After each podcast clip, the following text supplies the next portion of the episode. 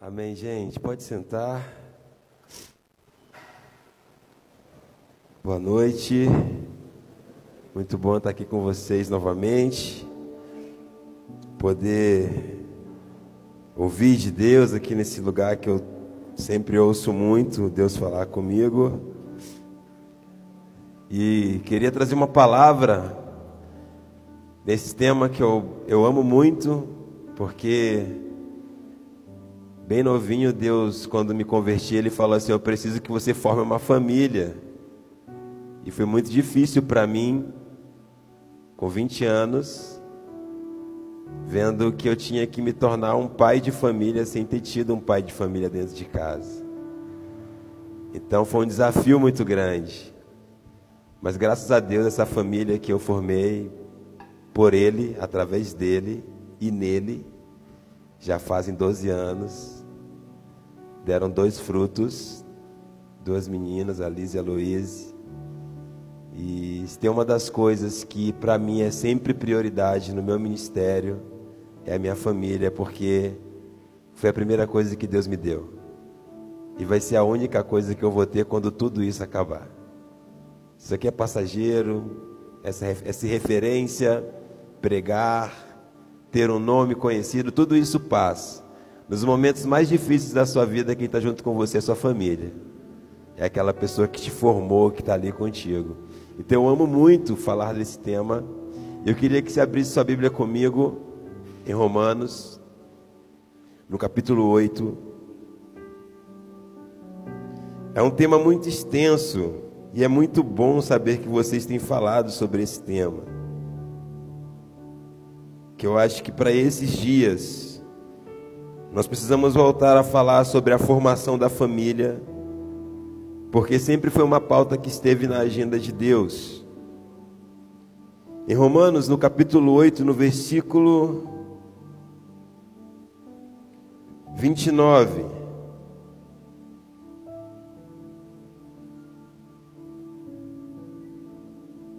O texto fala o seguinte: Pois aqueles a quem conheceu de antemão, também determinou antecipadamente que se conformassem ao padrão do seu filho, para que ele possa ser o primogênito entre muitos irmãos.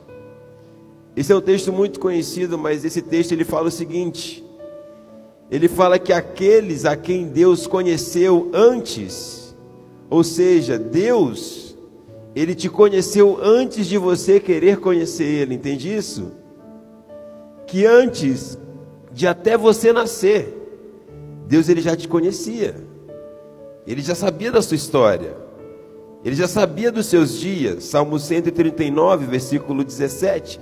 Ele sabia dos seus dias e todos eles diante de Deus já estavam escritos e determinados, ou seja, de antemão Deus já te conhecia. Ele já tinha determinado uma história para você.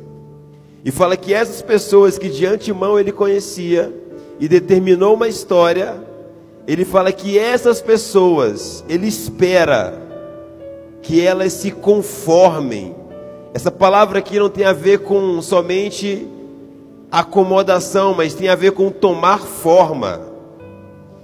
Ele, faz, ele espera que essas pessoas que ele conheceu, deu um propósito, eles tomem a forma de quem? Do seu filho, Jesus. Para que Jesus seja o primeiro de muitos irmãos.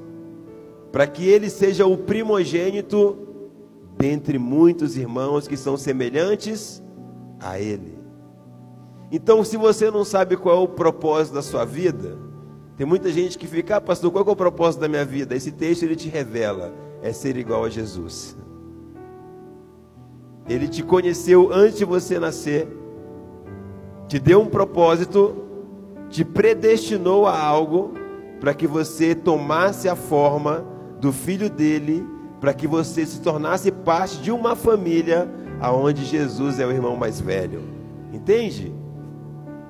Nós fazemos parte de uma família aonde o nosso irmão mais velho é quem? Jesus. Aonde a pessoa a quem nós olhamos todos os comportamentos e somos a referência é quem? Jesus. Aonde quando nós estamos com medo dos desafios, nós temos um irmão mais velho a quem nós podemos admirar e nos espelhar e falar assim: esse é meu irmão, cara. Ele é top. E aí nós começamos a nos espelhar nele. Esse texto fala isso. E quando esse texto fala isso, nós começamos a precisamos compreender que é um grande desejo de Deus ter uma família de muitos filhos parecidos com Jesus. Eu sei que você já ouviu essa frase, mas você talvez nunca tenha entendido. A família de muitos filhos semelhantes a Jesus é uma família de pessoas que entendem que precisam se tornar iguais a Ele para poder se encaixar dentro desse propósito que não é o propósito nosso, é o propósito de Deus para nós. Quando você entender isso, você vai querer ser igual a Jesus, não para fazer as coisas para Deus, só simplesmente para fazer parte de uma família. Você vai querer crescer e ser igual a Ele, pensar igual a Ele, fazer igual a Ele, não para ser uma pessoa extraordinária e sensacional, mas simplesmente para você se sentir parte de uma família. Para você, sempre que você precisar, você saber que você não vai estar sozinho, que você faz parte de uma família de muitos irmãos, aonde o mais velho é Jesus. Que você nunca vai ter essas crises de estar isolado que hoje nós somos uma sociedade que convivemos com muita gente, mas andamos sozinhos. Convivemos com muitas pessoas, conversamos com muitas pessoas, congregamos com muitas pessoas, mas andamos sozinhos nos nossos pensamentos. Mas andamos sozinhos nas nossas emoções. Andamos sozinhos naquilo que nós queremos fazer e falar. Mesmo andando em bonde, em grupo, em bandos, mesmo nesses momentos, por isso a depressão ela tem crescido, porque são pessoas que não se encaixam em lugar nenhum e desistem de tentar.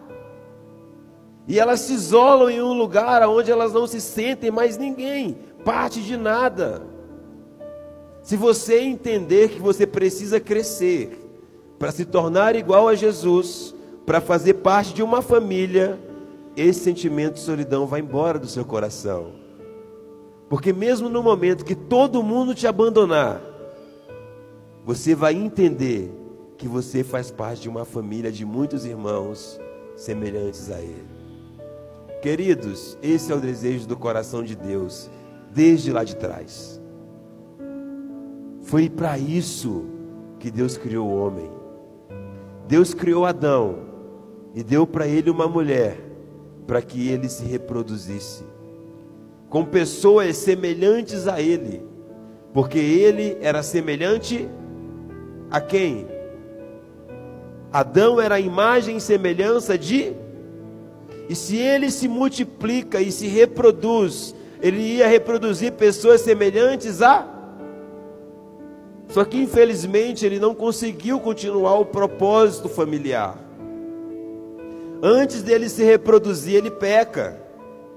Antes dele começar o projeto de fazer a família de Deus crescer na terra, ele comete o pecado e seus filhos já nascem sob pecado. E Caim e Abel já nascem com a semente do pecado no coração. Eles já nascem com a raiz da maldade no coração. E aí Deus tem que começar um projeto desde, depois do pecado de Adão, para nos fazer entender que o projeto dele é nos tornar uma família de muitos filhos semelhante a um projeto do filho dele. E aí ele começa a trabalhar em famílias. Em toda a Bíblia, você vai ver Deus trabalhando por meio de famílias. Em toda a Bíblia, você vai ver Deus trabalhando com pessoas que era filho de fulano, neto de cicrano, porque ele tinha uma família. Ele tinha uma linhagem ele tinha uma história, ele tinha, ele era alguém no meio de tudo, entende? Porque Deus ele não espera trabalhar com coisas, ele espera trabalhar com pessoas. Pessoas trabalham com coisas, Deus trabalha com pessoas.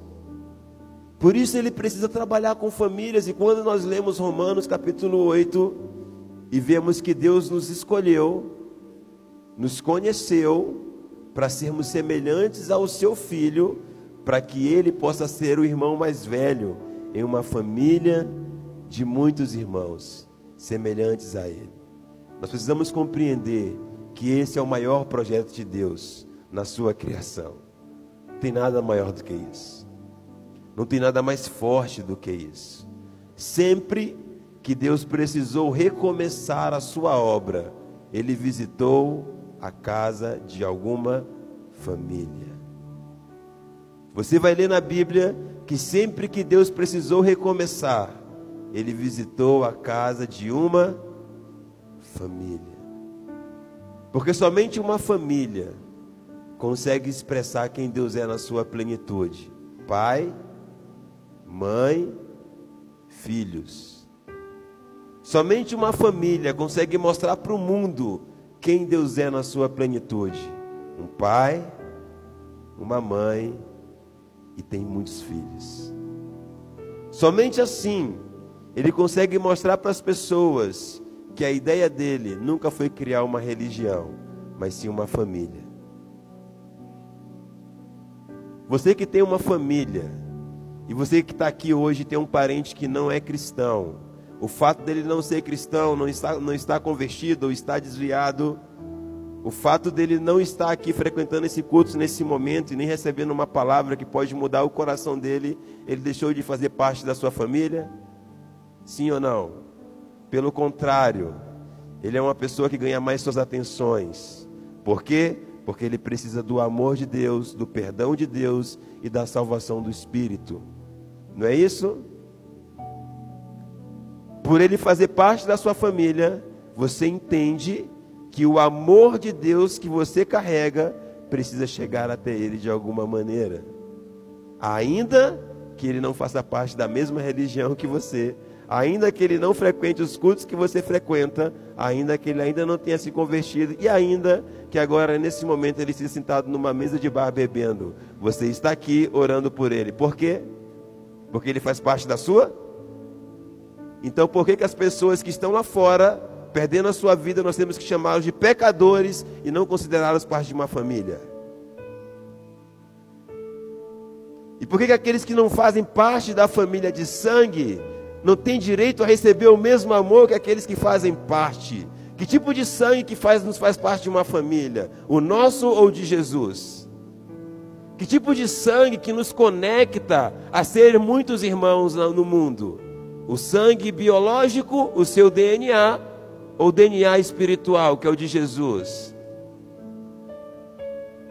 Por que, que as pessoas que nós passamos pelas ruas, nos bares, nós não temos o mesmo sentimento que temos quando tem um parente nosso lá naquele lugar? Por que, que não intercedemos, não oramos e não queremos destilar amor a essas pessoas também? Por que, que o amor de Deus ele só tem que ficar dentro da nossa casa? Por que, que a Bíblia ela precisa resolver os problemas somente da minha família? Quando foi que Deus ele fechou a oportunidade de amar a todos. Quando que o mundo vai saber que Jesus é o enviado de Deus? Quando nós formos um. O melhor lugar para a gente ser um, e ser um não é ser igual, ser um é estar unido, é uma família. O pai é de um jeito, a mãe é de um jeito, o primeiro filho é de um jeito, o segundo filho é de jeito, o terceiro é de outro jeito. Todo mundo é diferente, ninguém é igual ali dentro, mas todo mundo estão em unidade, sim ou não? E quanto mais unida é aquela família, mais amor ela demonstra para as pessoas. Mais amor ela prega. Mais, mais as pessoas querem estar perto dessa família. Isso não tem a ver com a sua vocação familiar. Ah, não, é porque a minha família tem uma vocação de receber pessoas na minha casa. Eu ouço muito isso, porque a minha casa vive cheia de gente o tempo inteiro. Isso não tem a ver com a vocação da minha família. Isso tem a ver com a vocação das famílias. Toda família precisa ser acolhedora, porque ela foi formada pelo amor, gente. Ela foi formada por Deus. Ela é um projeto de Deus. Por isso, você que está solteiro e quer casar, entenda: quando você for casar, você não está vivendo o seu sonho. Você não está realizando o seu sonho. Você está entrando num projeto que é de Deus. Você está se rendendo a algo que é de Deus. Por isso, o tempo de casar e a pessoa para você casar não pode ser, ser sua. O tempo tem que ser dele, a pessoa tem que ser dele. E aí vem o grande problema das nossas famílias atuais. É que elas foram distorcidas. Assim como a família de Adão foi distorcida por causa do pecado. Acontece um homicídio dentro da família de Adão. Um, um filho de Adão mata o outro, ou seja, um irmão mata o outro irmão. Ali aquilo que deveria exalar amor e, e refletir Deus começa a refletir uma tragédia porque ela perde a sua identidade original. E talvez você que está aqui é fruto de uma família sem identidade original. Talvez você foi criado só pela sua mãe, ou só pelo seu pai, ou pela sua avó, ou nem conheceu sua mãe ou seu pai. Talvez dentro da sua casa a sua formação foi de uma família que não te expressou três características essenciais para a formação de uma pessoa: figura paterna, figura materna irmãos. Toda pessoa para crescer, se você é filho único, você precisou brincar com primos. Sim ou não? Porque toda pessoa para crescer, desenvolver de forma saudável, ela precisa que Deus se expresse para ela como pai, que Deus se expresse para ela como mãe e que Deus se expresse para ela como irmão. Nós precisamos dessa formação em nós. Nós precisamos dessa consciência na nossa mente. Nós precisamos desses sentimentos, o que é o amor de um pai nos nossos corações. Nós precisamos desse sentimento que é o amor de uma mãe nos nossos corações. Nós precisamos desse sentimento que é o amor de um irmão nos nossos corações. Para nós podermos sermos ser famílias que vão saber amar como um pai ama, que vão saber amar como um irmão ama, que vão saber amar como uma mãe ama. E aí nós vamos expressar Deus na sua plenitude. Porque Deus ele é pai, ele é mãe e ele é irmão. Não sei se te choca falar que Deus é mãe, mas quem criou a mulher? Quem? Deus, de quem? Do homem. Quem criou o homem? Sua imagem e semelhança. Se a mulher sair do homem, a mulher é igual ao homem, o homem era igual a Deus. Então Deus ele é Deus ele tem características Somos tão travados que não falamos. Deus tem características femininas. Deus tem características femininas? Sim, porque Ele criou a mulher. Então nós temos que agora vencer dois tipos de extremos na sociedade, que é o machismo e o feminismo. E começar a trazer as coisas para uma, uma identidade do cristianismo, que é onde Deus criou homem e criou a mulher por ele ter essas duas expressões e amar ambos do mesmo jeito. Cada um dentro da sua função cada um dentro da sua qualidade primária. Organizando o pai no seu lugar, organizando mãe no seu lugar e organizando os filhos no seu lugar. E os irmãos, cada um na sua hierarquia, do mais velho até o mais novo. E aí, quando você vê famílias bem organizadas na sociedade, a sociedade começa a se organizar também ela começa a entender que existe um padrão e um modelo, que não é só um modelo que nós pregamos, é um modelo que nós vivemos. Porque hoje nós estamos pregando um modelo familiar que ele não é vivido na sua prática. Por isso que temos que falar de família.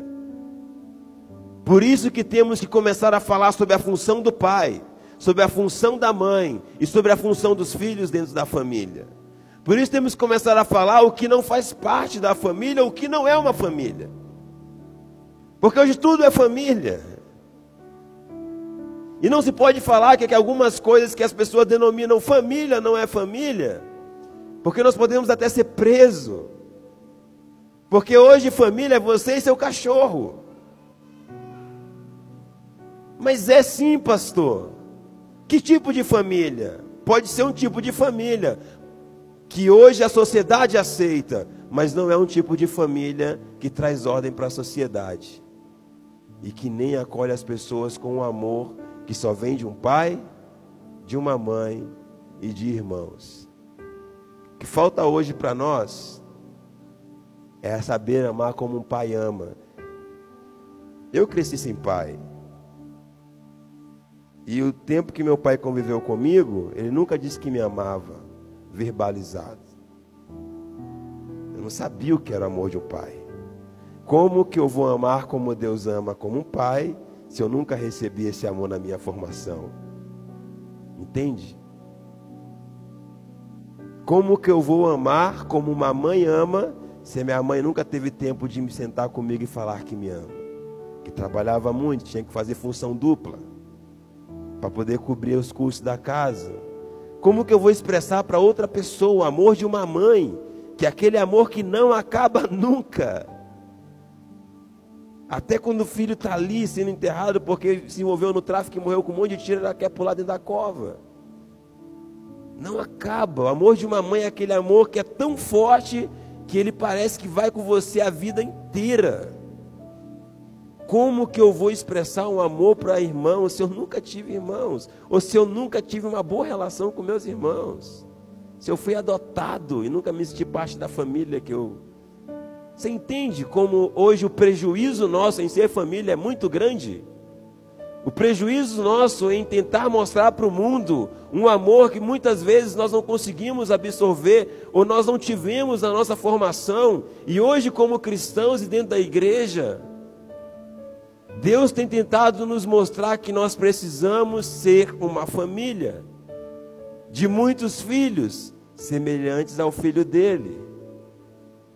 E quando formos essa família, o mundo vai entender qual era o propósito de Deus em amar, em acolher e em dar às pessoas um propósito que tornaria elas próximas dele.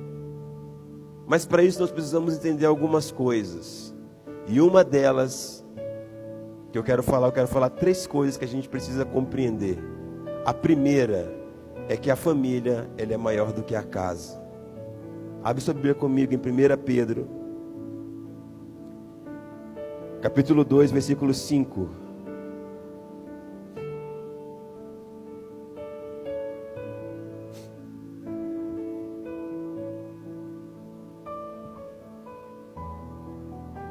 1 Pedro 2,5.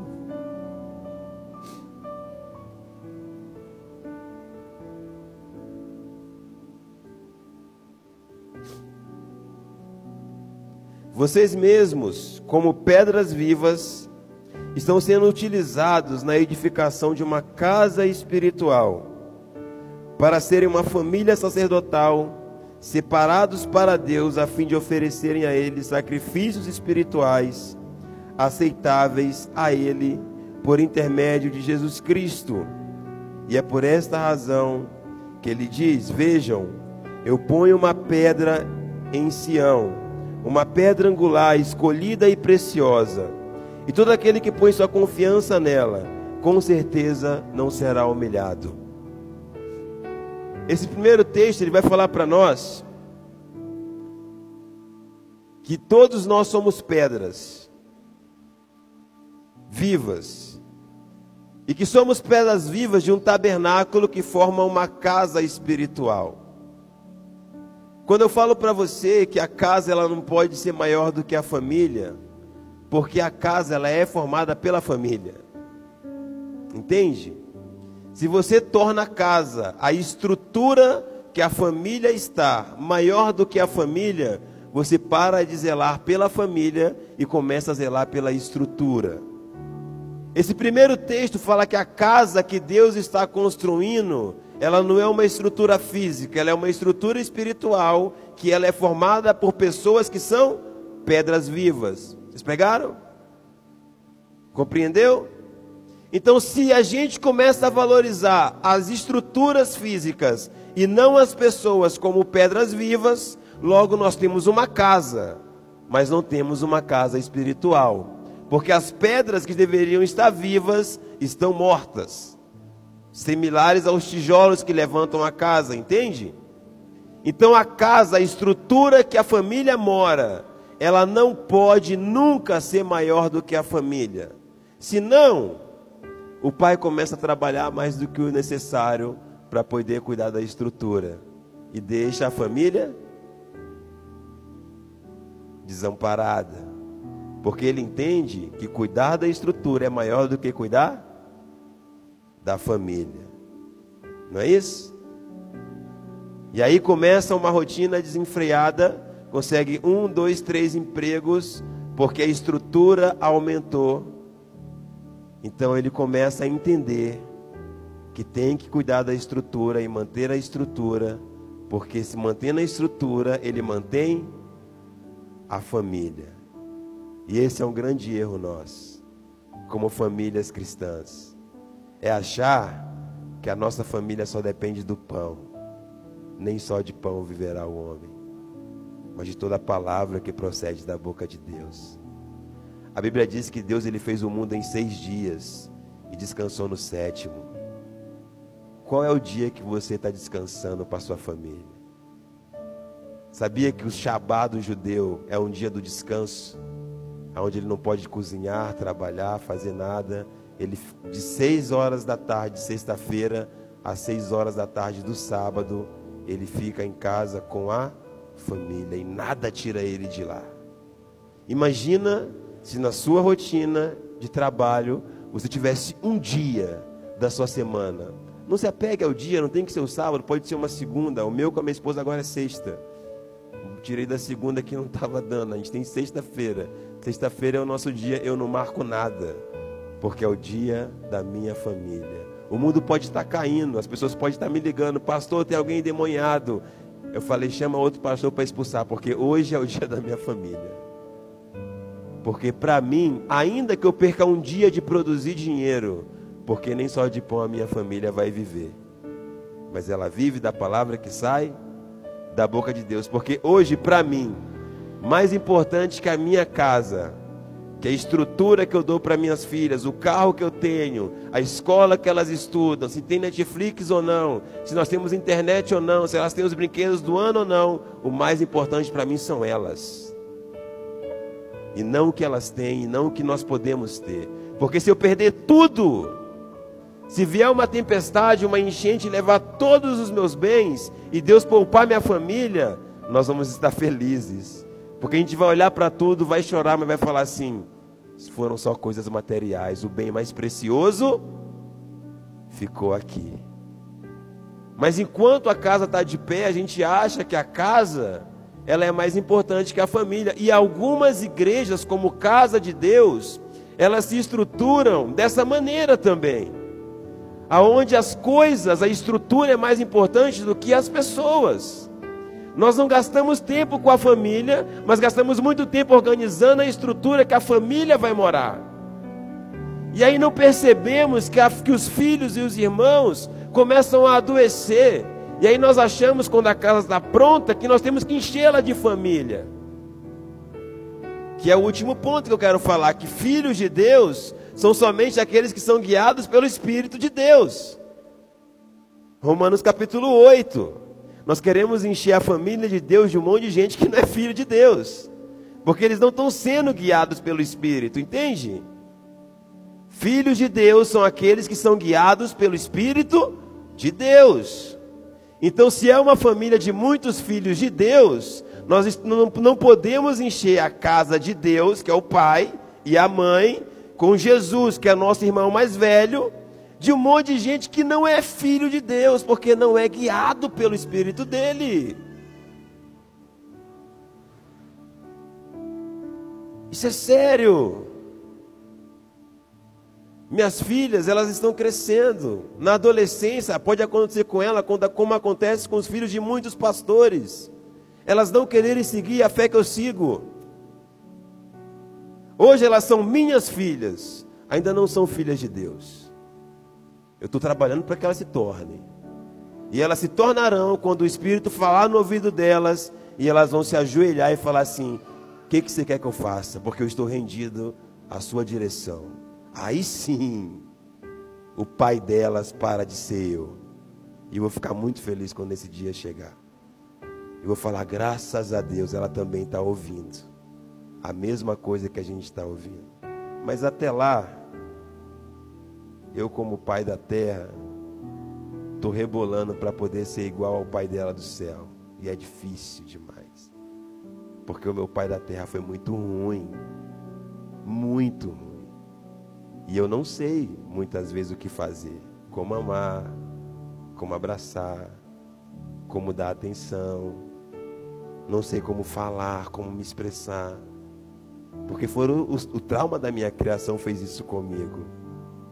E tem só 17 anos que eu estou tentando entender que eu sou filho de Deus, com muitos traumas na minha paternidade.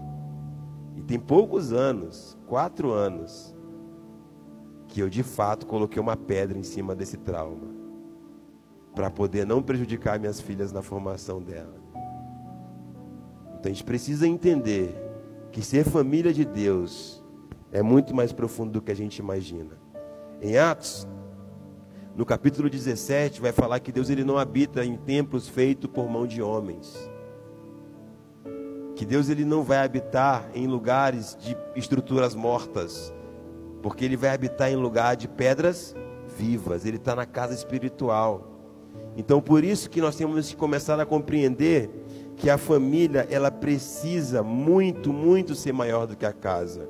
Em 1 Coríntios 6, vai nos falar que nós somos templo.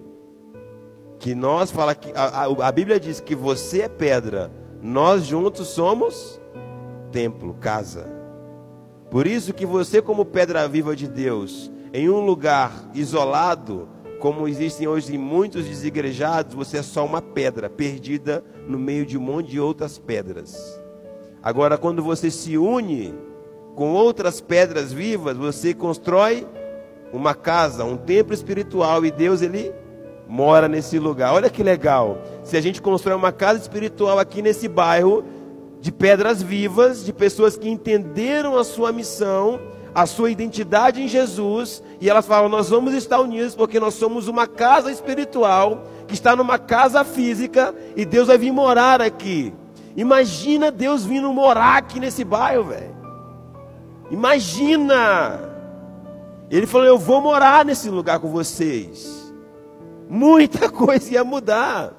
Muita coisa começa a mudar quando ele chega mas muita coisa.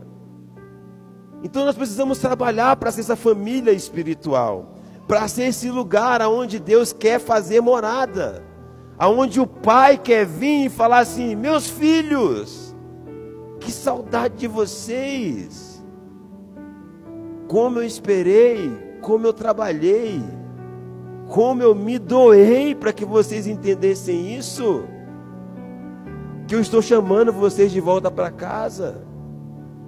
Como eu quero vocês perto de mim.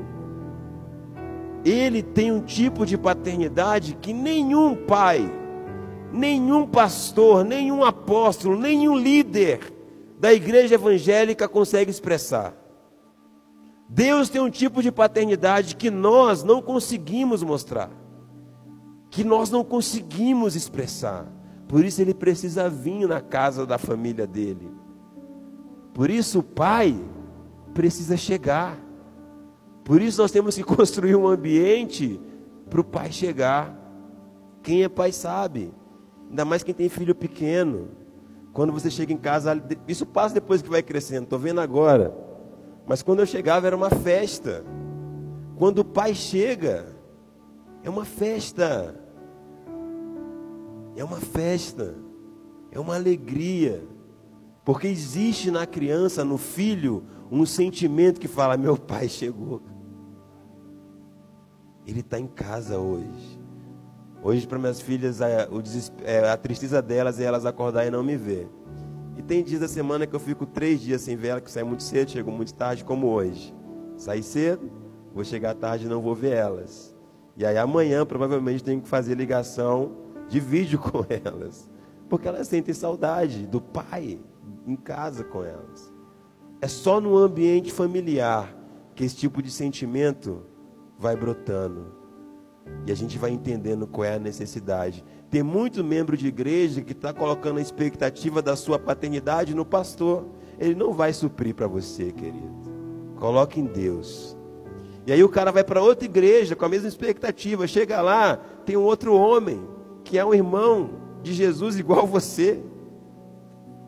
E aí você acha que ele vai suprir, ele não vai. Enquanto você não deixar o Pai que está no céu entrar nesse buraco, você não vai entender que você faz parte de uma família de muitos filhos que são semelhantes a Jesus. E você sempre vai ficar procurando um lugar que não é seu na família. Sempre vai ficar procurando estar numa brecha que não é sua. Quando você entender a sua identidade em Jesus, identidade, idem no latim é igual. Identidade não é quem você é, é igual a quem você é. Então você é igual a Jesus, a uma parte de Jesus. Quando você descobrir isso, você vai ficar feliz por ser quem você é. E não vai querer disputar. Uma outra coisa interessante é que nós temos que entender que nós fazemos, como eu falei, parte dessa família. Eu quero falar disso rápido porque eu já falei. Nós entendemos que fazemos parte da família de Deus quando nós estamos sendo guiados pelo Espírito de Deus. Romanos capítulo 8, versículo 14 vai nos falar isso. Que todos aqueles que são guiados pelo Espírito de Deus são filhos de Deus. E o que é ser guiados pelo Espírito de Deus? Você não sabe de onde vem, nem sabe para onde você vai, mas você está no controle dele. Você não coloca planejamento seu maior do que os planejamentos dele. Você está rendido totalmente ao que o Espírito Santo vai falar ao seu coração. Você está rendido 100% para que ele guie e dê direção na sua vida. Não é as suas emoções, não são os seus sentimentos. E esse texto fala isso.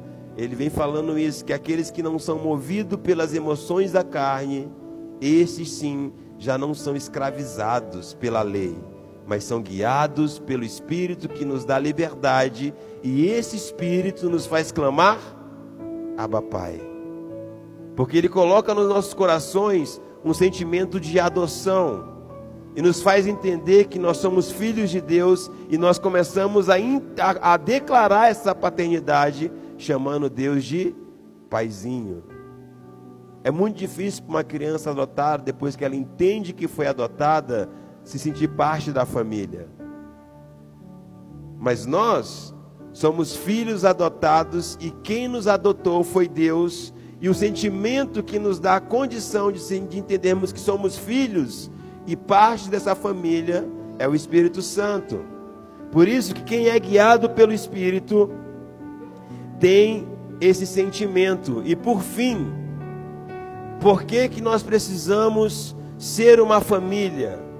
Por que, que você precisa, na sua casa, é só você crente, seja uma família com a sua família. Para que você possa amá-los independente de quem eles são e do que eles estão fazendo. Entenda a sua função lá e seja uma família na sua igreja. Entenda a sua função, ame seus irmãos, sirva a todos. Para que possamos compreender que quando somos uma família, nós somos imbatíveis. Quando somos pessoas que têm amor uns pelos outros, nada nos para. O mundo inteiro pode te odiar, mas se você chegar em casa e souber que os teus pais te amam, que você não vai ser rejeitado, para onde você vai? Para casa. Hoje, a casa se tornou um dos lugares que os adolescentes menos querem frequentar. Eu tenho grupos de adolescentes. Hoje os pais são as pessoas que eles menos querem conversar. Hoje o ambiente familiar é o ambiente que eles menos querem frequentar. Tem alguma coisa errada. A gente precisa começar a entender aonde nós estamos errando para recuperar essa geração que está indo embora de nossas mãos. Como pai, nós amamos nossos filhos de um jeito. Como pastor, nós amamos nossos filhos de outro jeito. Por quê? Deus te ama com amor de pai de um jeito e com amor de pastor de outro. E quando você não faz o que ele te, te, te pede, ele te joga fora. Deus faz isso. Deus te abandona quando você peca Deus te abandona quando você desagrada a Ele. Deus vira as costas para você quando você não faz aquilo que agrada ao coração dele. Esse tem sido um erro muito grande da geração de pais que são pastores. Eles têm cuidado dos seus filhos como, mais como pastores do que como pais. Porque, como pai, ainda que esteja vivendo coisas que a gente não aprova, jamais nós vamos abandonar, jamais nós vamos expulsar de casa. E toda vez que ele fizer alguma coisa ele vai falar assim: Eu sei quem me ama de verdade, meu pai. Igual o filho pródigo. Eu sei quem me ama de verdade, quem nunca vai me rejeitar. E aí nós seremos imbatíveis. Então abre comigo esse texto que eu acho ele maravilhoso, também é de Romanos capítulo 8, que foi o texto base que nós lemos no início. Se você compreender a oratória desse texto, você vai entender o porquê ele finaliza assim.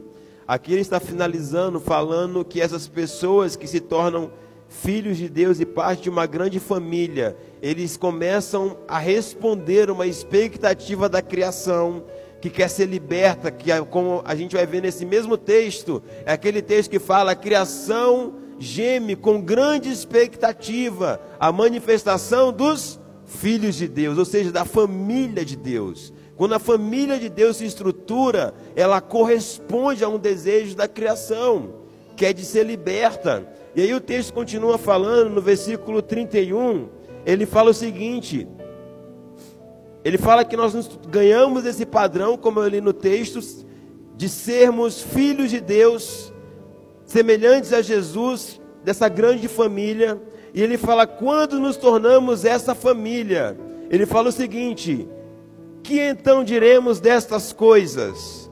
Se Deus é por nós, quem poderá ser contra nós?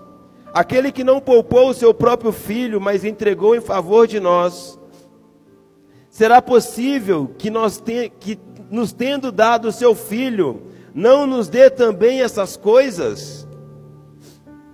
Portanto, quem acusará o povo eleito de Deus? Com certeza, Deus não o fará. É Ele quem os faz serem considerados justos. É Deus quem os justifica. Quem os punirá? Com certeza não será Jesus Cristo que morreu. E mais do que isso, ressuscitou e encontra-se à destra de Deus está agora pedindo em favor de nós. Quem nos separará do amor de Cristo? Tribulações, dificuldades, tempos difíceis, perseguições, fome, pobreza, perigo, guerra, como está escrito. Por tua causa somos condenados à morte todos os dias. Somos considerados como ovelhas para o matadouro. Mas não, em todas estas coisas, somos mais que vencedores por meio daquele que nos amou. Porque eu estou convencido que nem a morte, nem a vida, nem os anjos, nem os governantes celestiais, nem os que existem agora e nem os que estão por vir, nem os poderes do alto, nem das profundezas, nem qualquer outra coisa criada será capaz de nos separar do amor de Deus que procede mediante a Cristo Jesus, o nosso Senhor. Hoje nós temos visto a, família de Deus perder algumas batalhas que nós não deveríamos estar perdendo. Perder algumas guerras que nós não deveríamos estar perdendo. Precisamos voltar a ser família. E porque só assim nós vamos conseguir mostrar para as pessoas que não conseguem chegar até Deus sozinhas que existe uma família para amá-las mesmo quando lhe falta amor. Ontem à noite eu estava ajudando um amigo a pintar um apartamento, vou contar essa história e finalizo. E eu recebi uma notícia que um amigo que cresceu comigo tinha morrido, assassinado na porta de casa. E me abalou muito a notícia, porque a gente era muito próximo, cresceu juntos. E eu passei a noite mal, não dormi, orei muito por ele. E aí minha mãe me ligou de lá. Eu sou de São Luís do Maranhão, então ele está lá. É, minha mãe me ligou e falou assim: Eu estou indo no velório, filho. Eu falei, mãe, vai lá. Vai lá e abraça o pai dele, o irmão dele e demonstra amor por eles. E aí ele tinha 31 anos. E o irmão dele mais velho, que é muito amigo também, hoje é um traficante do bairro, faz parte de uma facção criminosa. E os caras foram para matar ele, não acharam ele, mataram o irmão dele. E que não tinha envolvimento nenhum, pelo contrário, trabalhava, estava para casar e acabou tendo esse fim trágico. E eu falei, Deus, mas por quê? Assim, e Deus sabe o quanto eu trabalhei na época que eu morei lá para tirar eles dessa vida, todos eles. E eu passei a madrugada orando, acordei com esse sentimento pesado, passei o dia inteiro. E aí eu tinha que vir para cá, eu parei, falei, vou dar uma lida, estava com algo na mente. E Deus falou algo no meu coração muito forte, eu preciso que vocês sejam famílias para que pessoas como Bruno tenham um lugar para ele poder se sentir amado. Eu, aí Deus me lembrou da história dele, né? A mãe dele, por apanhar muito do pai, pai era, é policial militar, bebia muito, tinha problema com álcool, batia muito na mãe, não aguentou aquela situação e foi embora e deixou os dois com o pai. Sumiu, apareceu 15 anos depois. Mas sumiu, a mãe foi embora, sumiu. E eles cresceram com essa ausência, falta. O irmão mais velho se entregou facilmente para o crime, para as drogas, e ele ficou mais introspectivo, mais na dele, mais calado. Mas também deve ter sentido do jeito dele. Sempre que a família falta, a gente coloca as pessoas, os jovens, as crianças e os adolescentes sujeitos a serem tragados pelo mal. Por isso, que nós, como igreja, precisamos ser família, não só para a nossa família, mas para todas as pessoas que precisam do amor de Deus. Para todas as pessoas que precisam olhar para a nossa família e falar assim: Uau, eu posso ir na casa do pastor, eu posso ir na casa do fulano, porque lá eu me sinto tão bem, sabe? E eu tenho certeza que nós estamos devendo ao mundo esse amor. Como Paulo diz: Não deva nada a ninguém. Se tiver que dever alguma coisa, deva amor. Nós estamos devendo esse amor de família, que acolhe, que não desiste, que vai até o final, que luta. O, esse texto de Josué é muito legal. Eu e minha casa serviremos ao Senhor. Mas ele fala que vai servir ao Senhor abrindo mão de uma geração que estava se entregando à idolatria. A geração estava se entregando e ele explicou, falou: Olha, Deus vem fazendo isso o tempo todo e vocês vão querer adorar outros deuses. Ele fala assim: Eu não sei vocês, mas eu e minha casa serviremos ao Senhor. Nós temos que falar isso que Josué falou, mas temos também que começar a falar: Eu e minha casa serviremos as pessoas, assim como o Senhor tem servido a minha casa. Então fica de pé. Vamos orar para que o Senhor continue servindo sua casa.